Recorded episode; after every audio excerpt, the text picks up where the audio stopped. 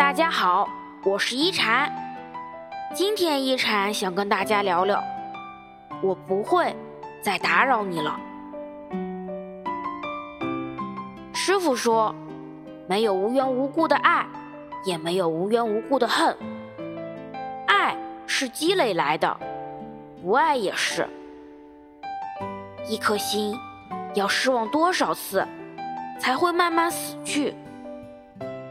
一个人要受伤多少次，才能说出这样一句：“我不会再打扰你了。”很多时候，打败一份感情的不是距离。你们熬过了风风雨雨，却没能熬过平淡的岁月，最终还是败给了时间，败给了那些争吵和失望。曾经也有过美好的时光，有过奋不顾身的勇气，有过咬牙面对风雨的决心。可是，终究还是败了，败给一次次不耐烦的皱眉，一次次冷漠的转身，一句句冷冷的言语。曾经的那些美好，似乎都成了笑话。爱到最后只剩下心累，感情到最后只剩折磨。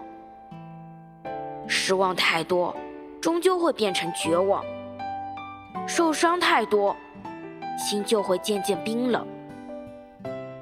曾经以为失去了便不能活，等到真正决定放手，才发现离开他，你会轻松很多。